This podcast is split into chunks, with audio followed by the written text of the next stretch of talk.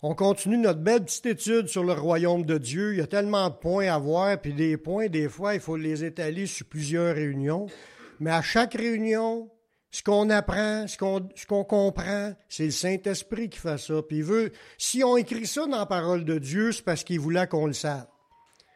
S'il y a quelque chose dans la Bible qui a été écrit pour pas qu'on le sache, mais il n'aurait pas fallu que ça soit écrit dans la Bible parce que on l'a des mains et on peut l'aller. Fait que je crois que tout ce qui est là, Dieu voulait qu'on prenne conscience de ce a là. Puis à quelque part, ça parle à quelqu'un.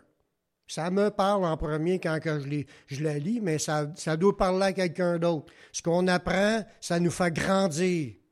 Puis ça le dit dans la parole, dans plusieurs passages, qu'on grandit en se nourrissant de la parole de Dieu. Il n'y a pas juste grandir physiquement, on parle de grandir dans la connaissance, dans la grâce, grandir dans, la stature, dans notre notre position en tant que chrétien. On devient plus solide, plus fort, plus affermi quand on se nourrit de la parole et qu'on la comprend. Ben, on est en train de bâtir sur le roc.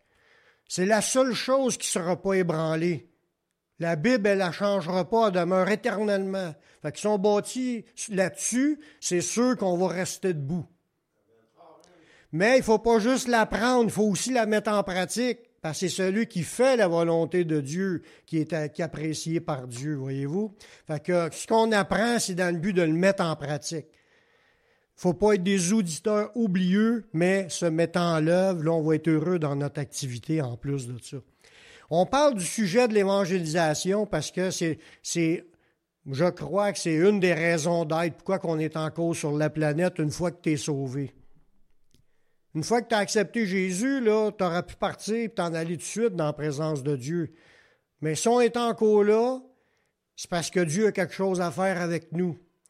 Puis, si on rouvre les yeux un petit peu, là, juste un petit peu, on peut voir qu'il y a bien du monde qui ne connaissent pas encore Jésus et qui ne sont pas encore sauvés. Puis tant que Jésus n'est pas revenu, ils peuvent accepter Jésus et être sauvés, eux autres aussi.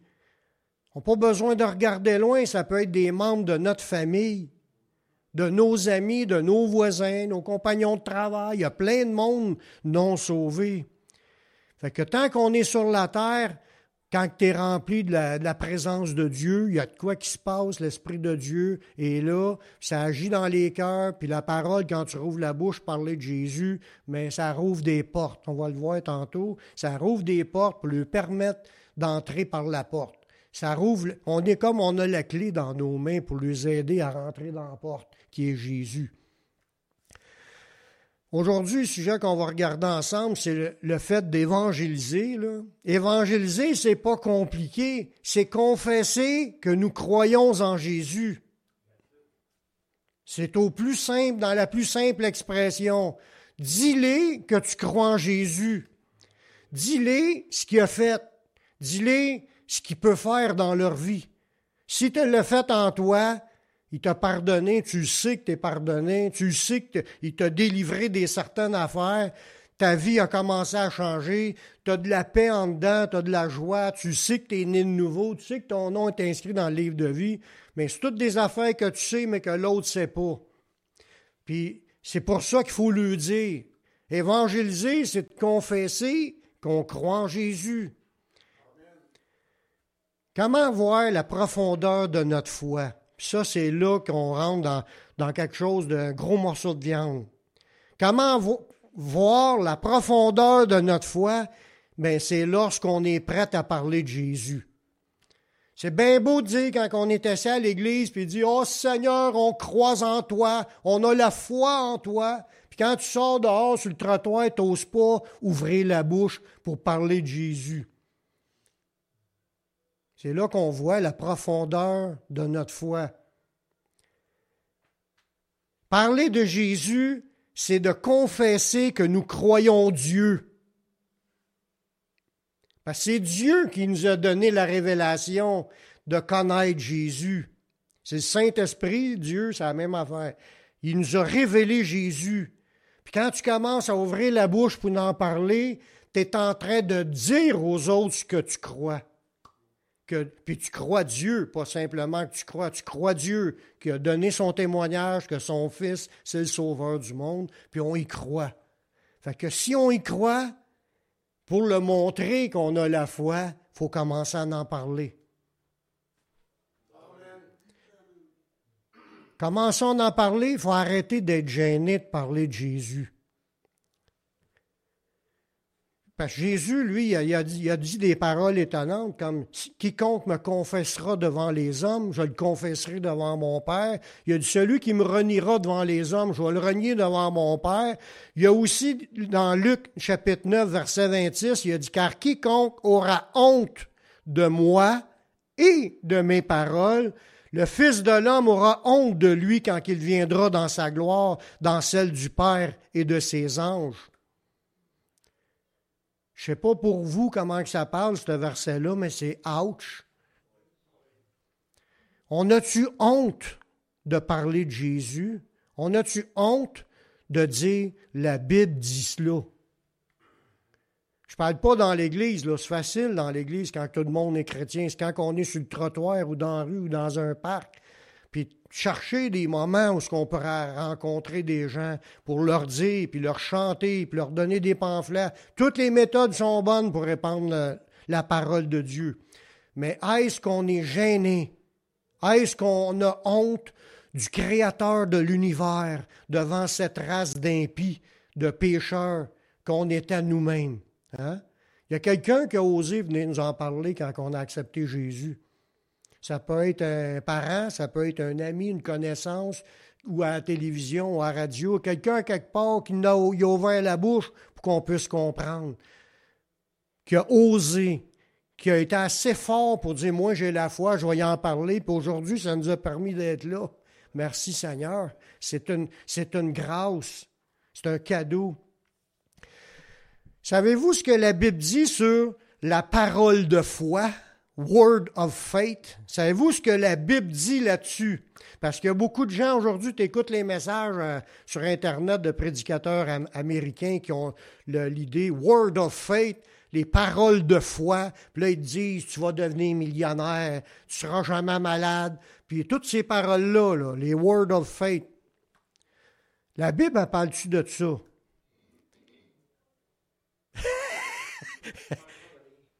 Oui, Dieu a dit qu'il pourvoirait, mais d'être millionnaire, je parle. Si Dieu te l'accorde, gloire à Dieu. On n'a pas de limite avec Dieu, mais à date, je pense qu'il n'y en a pas un ici qui est millionnaire. De toute façon, c'est pas ça qui est le but que je veux en venir. Est-ce que la Bible parle de Word of Faith? Oui. Puis je vais vous montrer quelque chose aujourd'hui là-dessus. Bien, c'est sûr, vous le savez déjà, mais le fait de se le rappeler, parce que je ne parle pas à des enfants, je parle à des hommes et des femmes de Dieu qui connaissent la parole de Dieu, puis qui savent que ce qui est biblique et ce qui n'est pas biblique. Dans 2 Corinthiens 4, 13, et comme nous avons le même esprit de foi, il y amen là-dessus, là. on a le même esprit, mais l'esprit qui nous a dans la foi dans notre Seigneur Jésus-Christ. On a le même esprit de foi qui s'est exprimé dans cette parole de l'Écriture.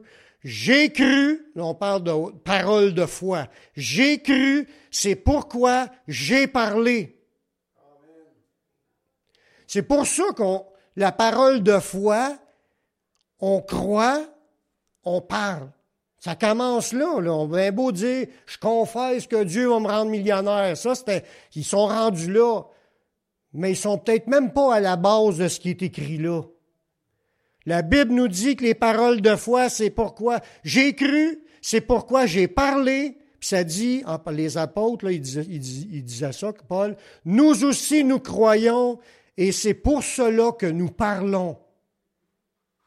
Word of faith, ça commence Parle de Jésus à l'autre qui est devant toi dans la rue. Ça commence là. Tu crois, tu vas parler. Si tu crois pas, tu parles pas.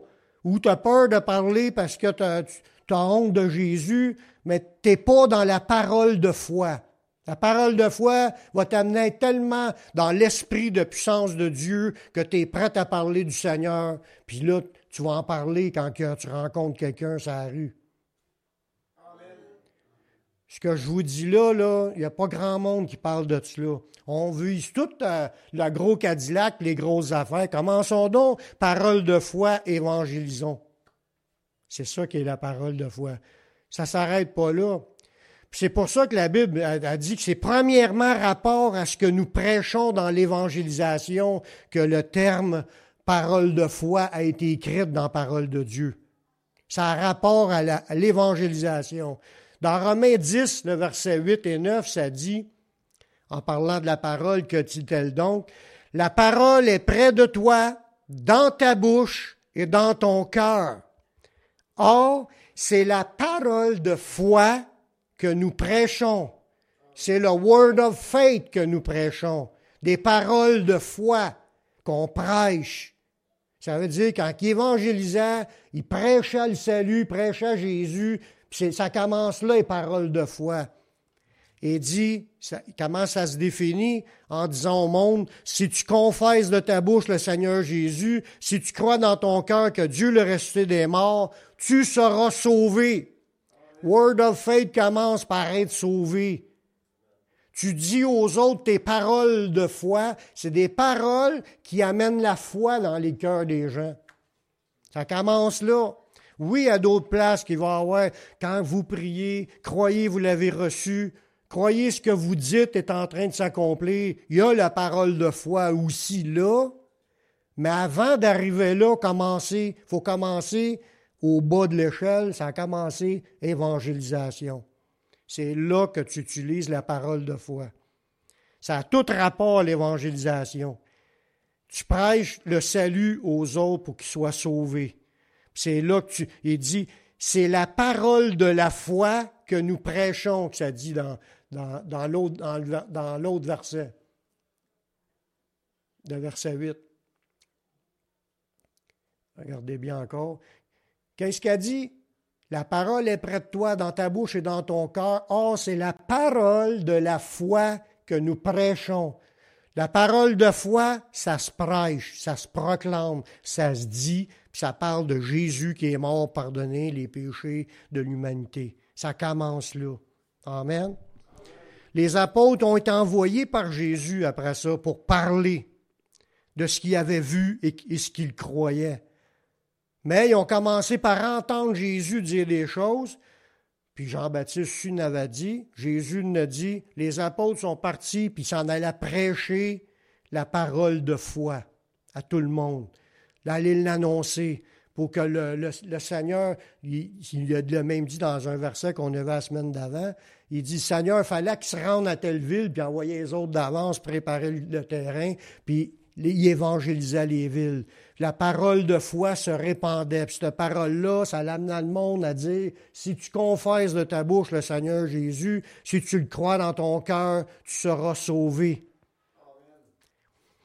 Au départ, les disciples, il y avait comme euh, une vision du peuple juif à évangéliser, parce que Jésus l'avait dit dans Matthieu 15, 24, J'ai été envoyé qu'aux brebis perdues de la maison d'Israël. Fait que les, les, disciples, dans le temps que Jésus était là, il faut que ça à évangéliser les Juifs. Quand Jésus a parlé à une femme samaritaine, là, il était étonné. Il était étonné parce que le ministère, c'était premièrement pour les Juifs. Les Juifs étaient le peuple choisi. Pour arriver à ce que le salut s'étende, il a fallu que Jésus meure. Puis là, ça a permis que ça s'étende. Mais en premier, il y avait ça. Mais après sa résurrection, Jésus, a agrandi le territoire à atteindre. C'est après sa résurrection qu'il a donné la vision aux disciples d'aller puis de s'étendre. Dans Acte 1.8, c'est après sa résurrection, on dit, vous recevrez une puissance, le Saint-Esprit va venir sur vous, vous serez mes témoins, puis il s'arrêta pas dans la ville où ce qui était, Jérusalem, dans toute la Judée, la Samarie, puis les extrémités de la terre.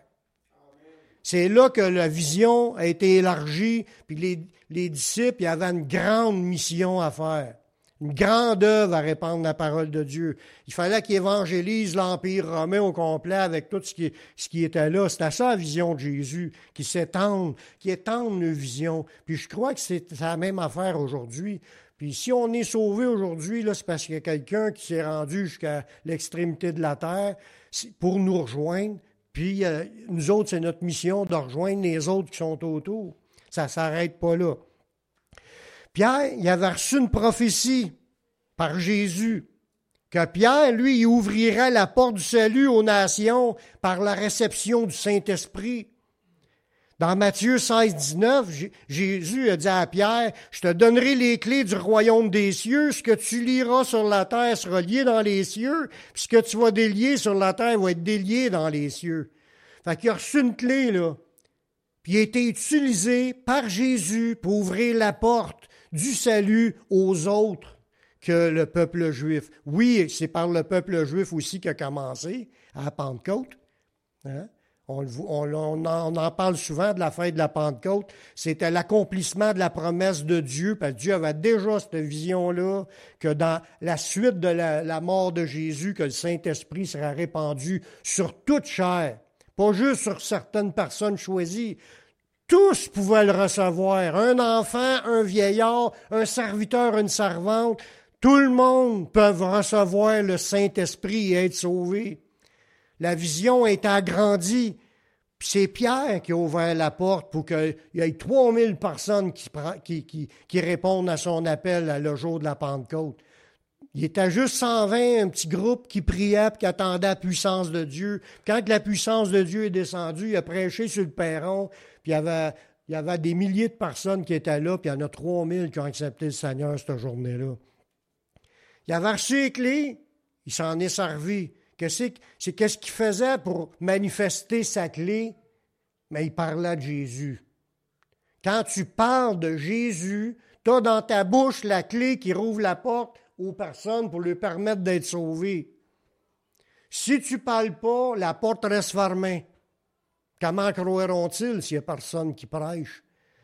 Si on veut que les gens croient, il faut que les gens entendent. Amen. C'est là qu'on voit dans Acte 2, 38, Pierre leur dit. Il fallait qu'ils disent de quoi pour que la porte s'ouvre.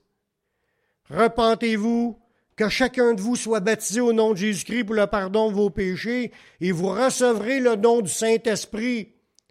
C'est ce qui s'est produit. Il y a 3000 personnes qui se sont converties cette journée-là. C'est ça la clé que Dieu a donnée à ses disciples, de connaître puis de le dire. Quand tu le dis, tu rouvres la porte. Ça ne s'est pas arrêté là pour Pierre. Il a été utilisé aussi pour les Samaritains.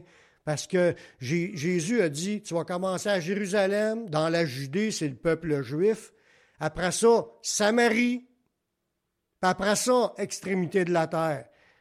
Après avoir ouvert la porte dans la Judée, parce que là, il y a, il y a une multitude de chrétiens, qui se, de personnes qui se sont converties. 3000 personnes s'est converties. Il avait ouvert la porte là. Après ça, on voit un autre événement qui s'est produit avec Pierre quand il a ouvert la bouche aux Samaritains, puis il a prié pour eux. Dans Acte 8, le verset 14, ça nous dit Les apôtres qui étaient à Jérusalem, ayant appris que la Samarie avait reçu la parole de Dieu, y envoyèrent Pierre et Jean ceux-ci, parce que là, c'était Philippe qui évangélisait. Les gens, ils ont accepté Jésus, mais ils avaient poursu Saint-Esprit. Là, ceux-ci arrivaient chez les, Samaritains, là, Pierre et Jean, ils arrivent chez les Samaritains. Ils prièrent pour eux afin qu'ils reçussent le Saint-Esprit, car il n'était car il n'était encore descendu sur aucun d'eux. Ils avaient seulement été baptisés au nom du Seigneur Jésus. Alors Pierre et Jean leur imposèrent les mains puis reçurent le Saint-Esprit. On voit que les Samaritains ils ont pu recevoir le Saint-Esprit suite à l'ouverture que Pierre a faite de leur ouvrir à la Samarie la porte pour être sauvés. Ils ont beau avoir accepté, ils l'ont poursu. Il a fallu que Pierre y aille parce que c'est lui qui avait la clé. Il est allé leur dire des affaires, il a prié pour eux autres, puis là, c'est là qu'eux autres aussi ont été sauvés. Puis on continue encore, ça ne s'arrête pas là. C'était la même chose après ça pour les extrémités de la terre. On parle des païens. Les païens, c'est les non-juifs. C'est nous, les païens. Pierre a ouvert la porte aux païens.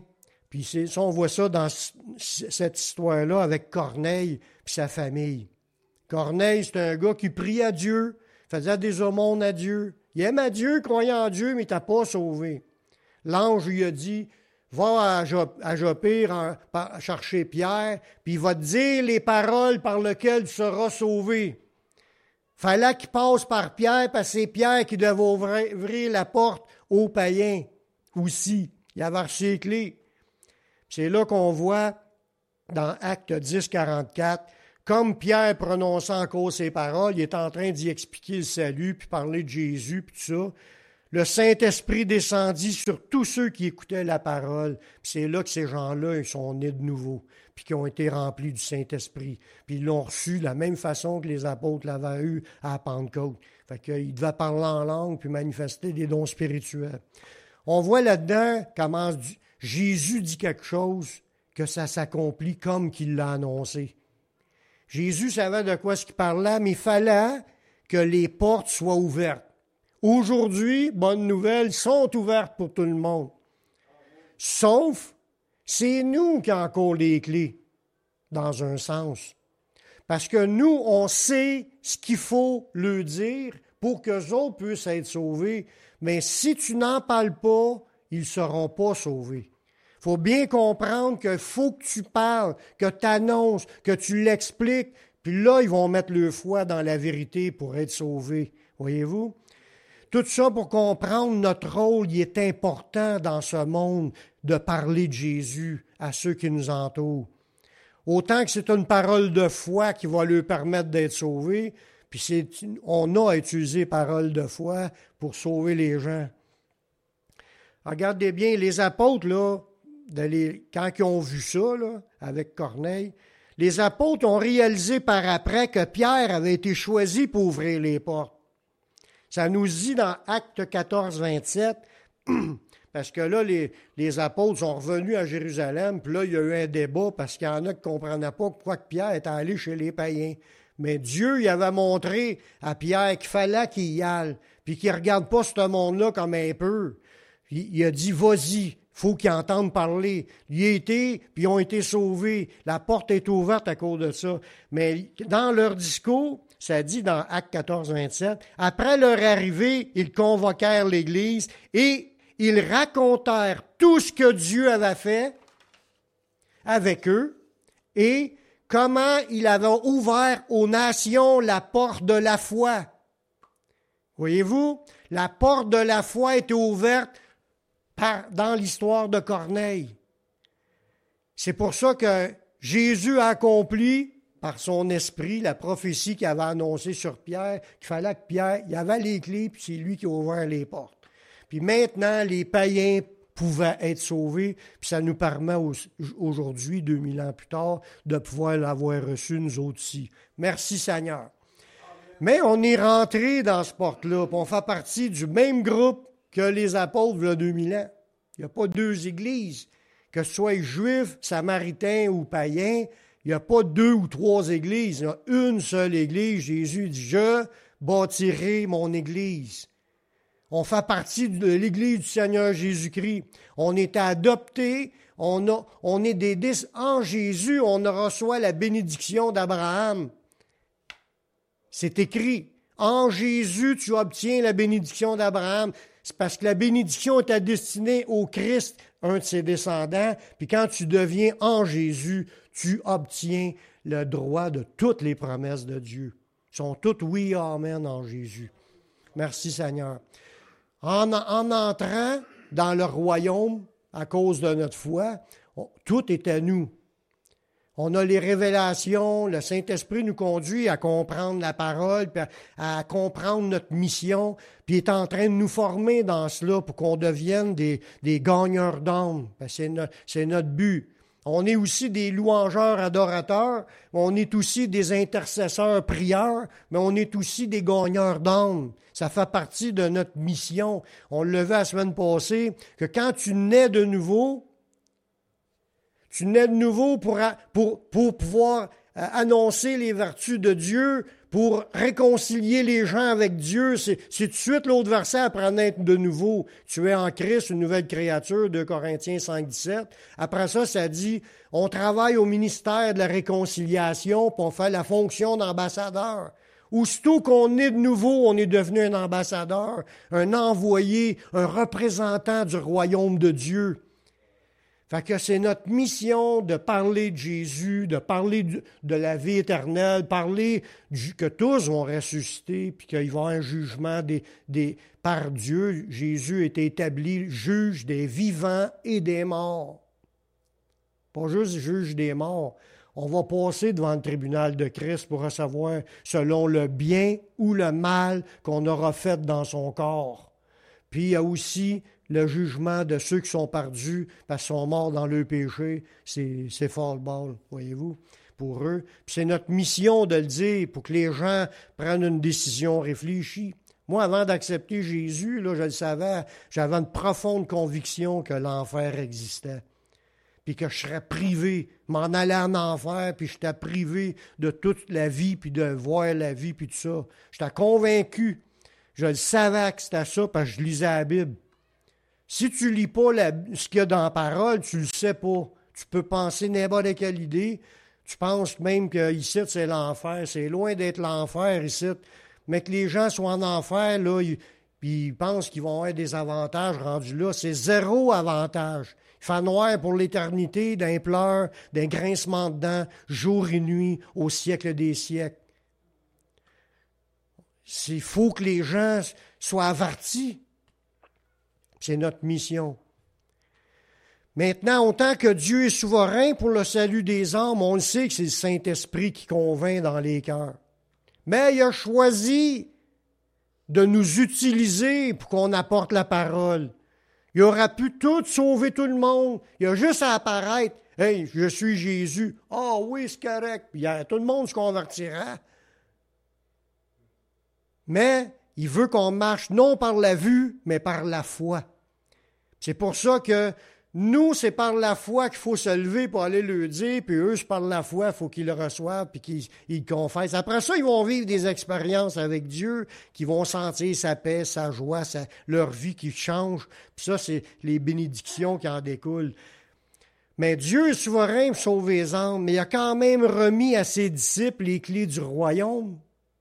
Puis si Pierre n'aurait pas été euh, parler du Seigneur aux Samaritains ou, euh, aux, païens, ça n'aurait pas été ouvert comme porte. Puis ça, il faut comprendre là-dedans que maintenant, c'est à notre tour, lorsqu'on répand la bonne nouvelle, nous ouvrons la porte du salut à tous ceux à qui nous en parlons. C'est pour ça qu'il faut faire des efforts pour la répandre, cette parole-là. Que ce soit du bouche à oreille, que ce soit des pamphlets, que ce soit dans le journal, à la radio, à télévision, euh, sur Internet. Euh, toutes les manières sont bonnes pour parler de Jésus. Le secret là-dedans, c'est de parler de Jésus. Si tu t'en vas voir quelqu'un et tu parles de, de sortes de sujets qui courent aujourd'hui, du vaccin, des anti-vaccins, n'importe quel sujet qui court, ça sert à rien, ça sauve pas personne. Il faut parler de Jésus, sa mort sur la croix, sa résurrection, puis le jugement à venir, puis la vie éternelle. Comment faire pour être sauvé? C'est les sujets de base qu'il faut comprendre par la, Bible. Puis si on est capable de mémoriser ces versets-là pour pouvoir les dire aux gens. Avec le partage de ce que nous savons, nous les dirigeons vers la porte du ciel qui est Jésus. Après, c'est leur responsabilité. C'est plus de ta faute. Mais notre mission, c'est d'en parler. On peut passer toute notre vie sans rien jamais dire à rien à personne. On va être un serviteur inutile. Notre mission, c'est de sauver les âmes, il ne reste plus grand temps. Lorsque nous les rencontrons, Jésus le dit quoi faire quand on rencontre quelqu'un. On doit prier pour ces gens-là en leur prêchant la bonne nouvelle. Tu dis ce qu'il y en est du royaume de Dieu, la bonne nouvelle, c'est quoi? Y a-t-il quelqu'un qui sait c'est quoi la bonne nouvelle? Ben oui, la bonne nouvelle, c'est une bonne nouvelle qu'on peut être sauvé, pardonné de nos péchés. C'est une belle. Oui, c'est tout ce qu'il y a de beau qui fait partie d'une bonne. On ne parle pas des mauvaises nouvelles de la TV ou du journal. On parle de la bonne nouvelle que Dieu a envoyé son Fils mourir sa croix, pardonner nos péchés. C'est là que ça commence. Il va y avoir d'autres options par après. mais ça commence, on prêche le salut. Amen. Dans Matthieu 10, le verset 7 et 8, Jésus a dit à ses disciples, allez prêcher. Parle aux apôtres, il a parlé aux 70, il a parlé à l'Église après la résurrection. Allez prêcher et dites, le royaume des cieux est proche. Guérissez les malades, ressuscitez les morts, purifiez les lépreux, chassez les démons. Vous avez reçu gratuitement, donné gratuitement. Allez prêcher. C'est ça qui est notre mission, frères et sœurs. C'est pour ça qu'on veut aller dans les parcs, on veut passer des pamphlets, on veut faire sur Internet, la radio, télévision, tout est bon. Allez prêcher selon l'appel de Dieu. Quels sont les meilleurs endroits pour parler du Seigneur? On va regarder des versets. La parole de Dieu nous enseigne. C'est sûr qu'on peut, on peut faire une conclusion rapide. Dieu va atteindre tout le monde, toutes les places sont bonnes. Mais regardez des passages où les apôtres ont travaillé, puis ça, nous donne des idées. On va prendre par exemple les, apôtres. Dans le premier verset, on voit que une bonne place pour prêcher, c'est dans le temple, puis dans les maisons. Les apôtres prêchaient tout partout. Dans Acte 5, 42, ça dit Et chaque jour, dans le temple et dans les maisons, ils ne cessaient d'enseigner et d'annoncer la bonne nouvelle de Jésus-Christ. Pourquoi dans le temple?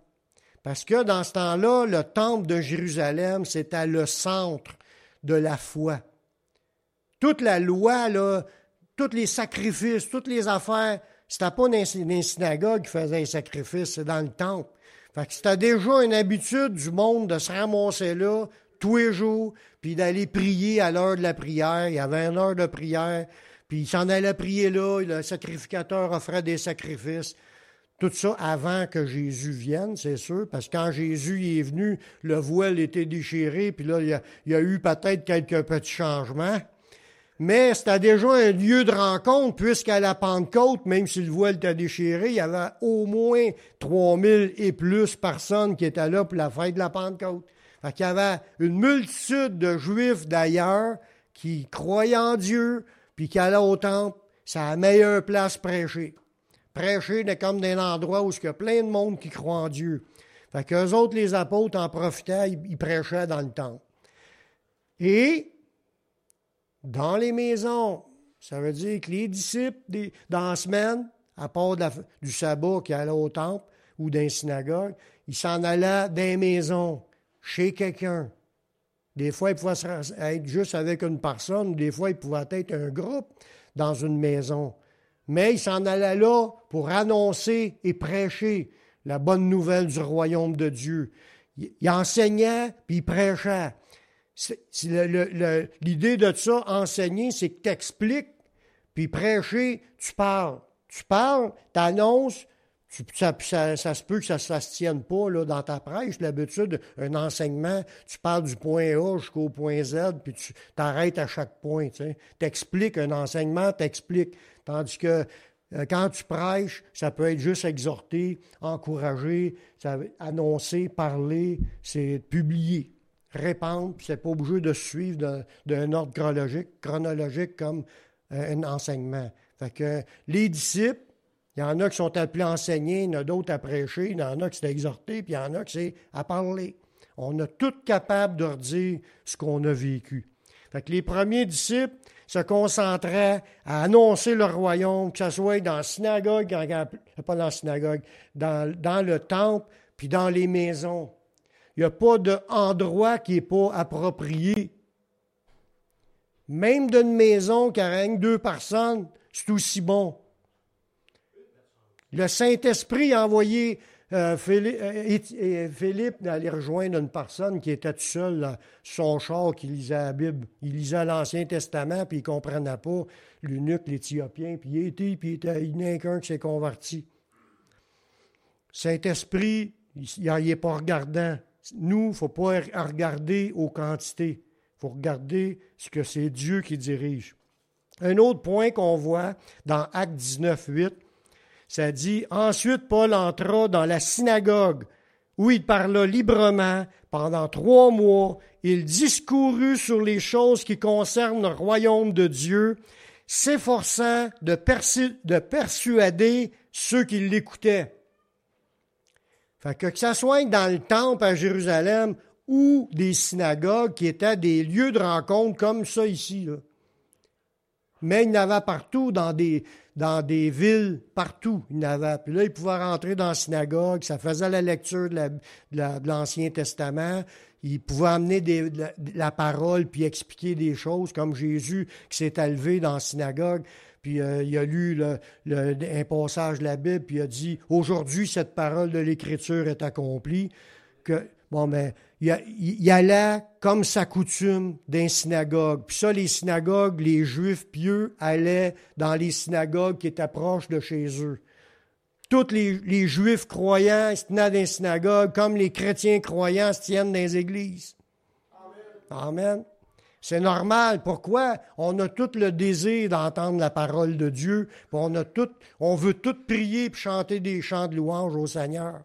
Mais il faisait ça dans ce temps-là, puis il fait encore ça aujourd'hui. Il appelait ça des synagogues. Aujourd'hui, on appelle ça des, la bâtisse, une église. Mais c'est un, un, lieu de rassemblement, en fin de compte.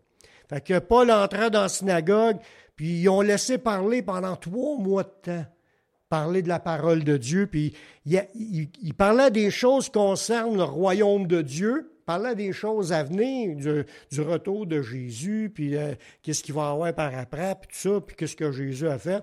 Puis, ce qui est beau, là, il s'efforçait de persuader ceux qui l'écoutaient. Il était convaincu, puis il cherchait à convaincre. Des fois, on parle comme, si tu ne crées pas, c'est pas grave. Non, c'est que tu parles pour essayer de l'emmener à croire. Tu sais, quand il dit contraint-les d'entrer, Jésus a envoyé ses serviteurs, puis il leur a dit contraint-les d'entrer, ça veut dire force-les d'entrer, insiste, mets de la pression, tord des bras, fais leur comprendre, c'est important. Ça, ça veut dire que tu peux en parler même plus qu'une fois quand tu insistes puis tu essayes de convaincre. Là, c'est trois mois de temps qu'il parlait, puis il expliquait les affaires, puis il lâchait pas, puis essayait qu'à chaque réunion, que ça puisse leur rentrer dans la tête. C'est une façon de parler. Hein? C'est comme ce que j'essaye de faire présentement. j'essaie de vous entrer dans la tête les explications pour que vous ayez la foi. C'est mon rôle. Puis là, t'embarques dans ton, dans ton rôle, voyez-vous? Par, par, conviction, puis persuasion. Est-ce que vous sentez que je doute quand je parle? Parce que je suis persuadé, puis j'aimerais que tout le monde soit persuadé. Amen. pas pour moi que je le fais, je fais le fait parce que je suis convaincu, puis c'est Dieu qui le demande. Un autre beau passage jusque Paul parlait, ça dit publiquement, puis encore dans les maisons, dans Acte 20, 20. Il dit, vous savez que j'ai rien caché de ce qui vous était utile. Il lui disait tout ce que le monde a besoin d'apprendre. J'ai pas craint de vous prêcher. C'est ça que je vous disais tantôt. On, a-tu peur de parler de Jésus? Lui, il n'avait pas de crainte. Il s'en foutait dans un sens si le monde se reverrait contre lui puis qu'il serait méchant vers lui. Il dit, je fais aucun cas de ma vie comme si elle m'était précieuse, pourvu que j'accomplisse ma course avec joie. C'est ça qu'il disait. Lui, il s'en foutait que, ce que le monde réagissait méchamment. Lui, il, dit, j'ai pas craint de vous prêcher et de vous enseigner publiquement. C'est où ça, publiquement? Dans la rue, dans les parcs. On, là, on parle les niveaux publics. Tu es dans un, gymnase d'une école, tu es, à ta cafétéria, publiquement, c'est n'importe où ce qu'un public peut se réunir. McDo. Toutes les places sont bonnes. IGA, il n'a pas craint de prêcher et d'enseigner. On voit que les deux choses que je vous ai dit tantôt, publiquement et dans les maisons. Fait que quelqu'un l'invitait, vient chez nous, puis vient m'expliquer ça. Tout de suite, il rouvrait la porte, puis il rentrait là pour pouvoir leur expliquer, puis d'essayer de les convaincre, puis d'essayer de les amener à accepter Jésus, à devenir chrétien. Dans le verset 21, ça dit, annonçant aux Juifs et aux Grecs la repentance envers Dieu et la foi dans notre Seigneur Jésus-Christ. On voit que ça tourne encore du centre du, message. Hein? La repentance envers Dieu puis la foi en Jésus. C'est ce que Jean-Baptiste prêchait à repentance, je l'ai dit dans une autre étude. Puis Jésus prêchait à repentance, les apôtres prêchaient à repentance. C'était change de vie, change de direction dans ta vie. Reviens d'abord, arrête de marcher dans le péché, tourne-toi vers Dieu. C'est une repentance envers Dieu, parce qu'il y en a qui peuvent être repentants envers un humain. Ils font quoi de mal à un humain, puis là, ils, veulent euh, supplier de demander pardon à un humain. À un humain, c'est correct de demander pardon, mais il faut aussi demander pardon à Dieu. On l'a offensé toute notre vie. Nous aussi, mais eux aussi. Puis la première chose, c'est une repentance envers Dieu. Amène-les à, qu'ils comprennent, il faut qu'ils demandent pardon à Dieu, puis qu'ils croient que le sacrifice de Jésus est là pour pardonner le péché. Là, une personne qui se sent pardonnée, qu'est-ce qu'elle va faire? Celui à qui on, on, a pardonné beaucoup, elle va aimer beaucoup. Comme la prostituée qui pleurait sur Jésus, puis l'autre, elle, avait compris, puis elle pleurait. Puis Jésus, il dit, elle a été pardonnée beaucoup, c'est pour ça qu'elle aime beaucoup. Elle embrassait les pieds à Jésus. Un autre bel endroit où euh, que pour prêcher la parole, c'est chemin faisant. Dans Acte 20, 25, ça dit Et maintenant, voici, je sais que vous ne verrez plus mon visage, vous tous au milieu duquel j'ai passé en prêchant le royaume de Dieu. L'apôtre Paul a passé dans, cette ville-là en passant, en s'en allant quelque part. Il a prêché la parole, puis il y en a qui ont accepté. C'était pas son but d'arrêter là, c'était son but d'aller plus loin. Mais il a prêché en passant. Ça veut dire que tu t'en vas faire un voyage à quelque part, puis tu rencontres du monde à la station de gaz, au dépanneur, sur le bord de la rue, qui font du pouce. T'es en bas, tu lui parles du Seigneur. Tu parles, tu prêches en passant. Il y a toutes les, les, manières sont bonnes prêcher. On sort d'ici, on s'en va dans notre, dans notre char, prendre notre char pour s'en aller, tu rencontres quelqu'un sur la rue en passant. Parle-y de Jésus. Tout par où ce que tu passes, tu peux parler de Jésus. Une autre place que tu vois que l'apôtre Paul prêchait la parole, c'est dans Acte 28, le verset 23. Et ils fixèrent un jour, et plusieurs vinrent le trouver dans son logis. Où ce qui était, l'apôtre Paul, il était dans son logement. Qu'est-ce qu'il faisait? Il invitait du monde chez eux pour parler de Jésus. Lui, il voulait être ouvert, invite le monde dans ton logis, parle-leur de Jésus. Paul leur annonça le royaume de Dieu en rendant témoignage et en cherchant par la loi de Moïse et par les prophètes, ça c'était la Bible dans ce temps-là, c'était l'Ancien. Il n'y a pas de livre de Nouveau Testament décrit au départ.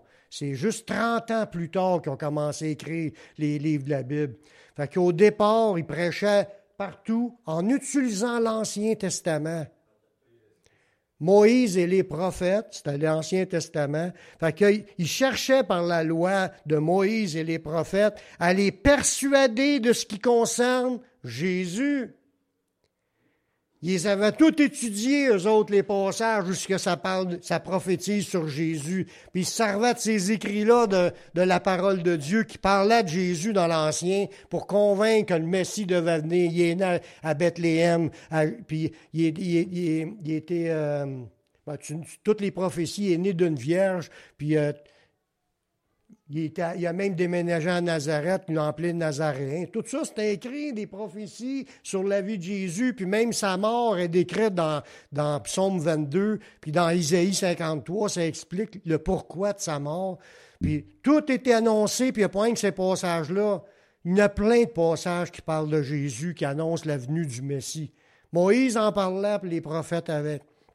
Fait qu'il lui est connaissant, puis il servait des écrits de l'Ancien pour les persuader, pour les convaincre, rendre témoignage, puis les annonçait. Regardez bien, en cherchant par la loi de Moïse et par les prophètes, elle est persuadée. Il voulait pas que ce monde-là sorte sans avoir été convaincu que Jésus, il parlait de Jésus dans l'Ancien Testament. Tout le monde l'attendait, le Messie, anyway. Il s'agissait juste de définir que c'était Jésus, le Messie. Avec toutes ses œuvres, quand il dit rendait témoignage, c'est tu racontes ce que Jésus a fait. Il a ressuscité des personnes mortes. Il a guéri des lépreux. Il a rendu euh, des personnes aveugles nez. Ils sont venus au monde aveugles, les yeux tout croches. Il les a fait, il a prié pour eux, puis ils ont été guéris. Des miracles que tu peux pas, tu voyais jamais ça, ces miracles-là. Ils l'ont dit dans le texte que jamais on a entendu que quelqu'un a guéri un aveugle nez. S'il vient pas de Dieu, là, puis, tu le monde t'a convaincu dans ce temps-là devant, devant cet aveugle-là, puis il essayait en amenant des témoignages de ce qui s'est passé, de démontrer que c'était Jésus qui était le Messie. Puis il essayait de les convaincre. Puis là, ça dit que l'entretien, là, chez eux, a pouvait durer, comme là, dans ce cas-là, a duré depuis le matin jusqu'au soir. La journée complète qu'on parle de la Bible. On parle de Jésus. Vous allez rentrer ici incrédule, vous allez sortir convaincu. Amen. Puis je finis avec un dernier verset. Puis on voit dans la fin des actes des apôtres, on voit comment Paul a poursuivi son ministère. C'est les dernières paroles des actes des apôtres. Dans Acte 28, le verset 30. là, Paul est à Rome, puis ça dit Paul demeura deux ans entiers dans une maison qu'il avait louée il recevait tous ceux qui venaient le voir, prêchant le royaume de Dieu et enseignant ce qui concerne le Seigneur Jésus-Christ en toute liberté et sans obstacle. Comment est-ce qu'un chrétien, qui est la meilleure manière de finir sa vie, c'est, ça sera de finir ta vie en train de parler de Jésus à quelqu'un? Puis à chez vous même. Fait que ça sera la meilleure affaire qui pourrait arriver que chacun de nous, qu'on puisse finir par mourir en train d'évangéliser quelqu'un quelque part. Je pense, je ne dis pas qu'il est mort à ce moment-là, parce que les actes des apôtres, ça s'arrête là, mais tu vois quand même, si on mis ça de même à la fin, il voulait montrer qu'il a, a, travaillé à l'évangélisation pour le reste de sa vie. tant que moi, je suis sûr que tant qu'il était capable de parler, il en a parlé. Puis même s'il s'est fait martyriser à la fin, il doit avoir tout le monde qui était là autour de lui. Même quand il a passé des moments en prison, on n'en parle pas. Là. Il n'y a pas de verset qui le dit, à part qu'un qui est centenier quand il y a eu le tremblement de terre. Puis le gars, il, s'en allait suicider. Puis il a parlé de Jésus à ses geôliers. Mais je suis sûr que quand il était enchaîné, puis qu'il y avait d'autres soldats à côté de lui, il devait les évangéliser toute la gang. Fait que Dieu a envoyé à côté de lui tous ceux qui devaient entendre parler de Jésus. oui, son esprit et sa langue est à pas. Puis nous, ce que je disais au début, on veut-tu vivre comme c'est écrit la parole de foi? La foi, la confiance, l'assurance que quand tu parles de Jésus, les autres peuvent être sauvés. Parce que s'ils confessent de sa bouche, ils vont être sauvés.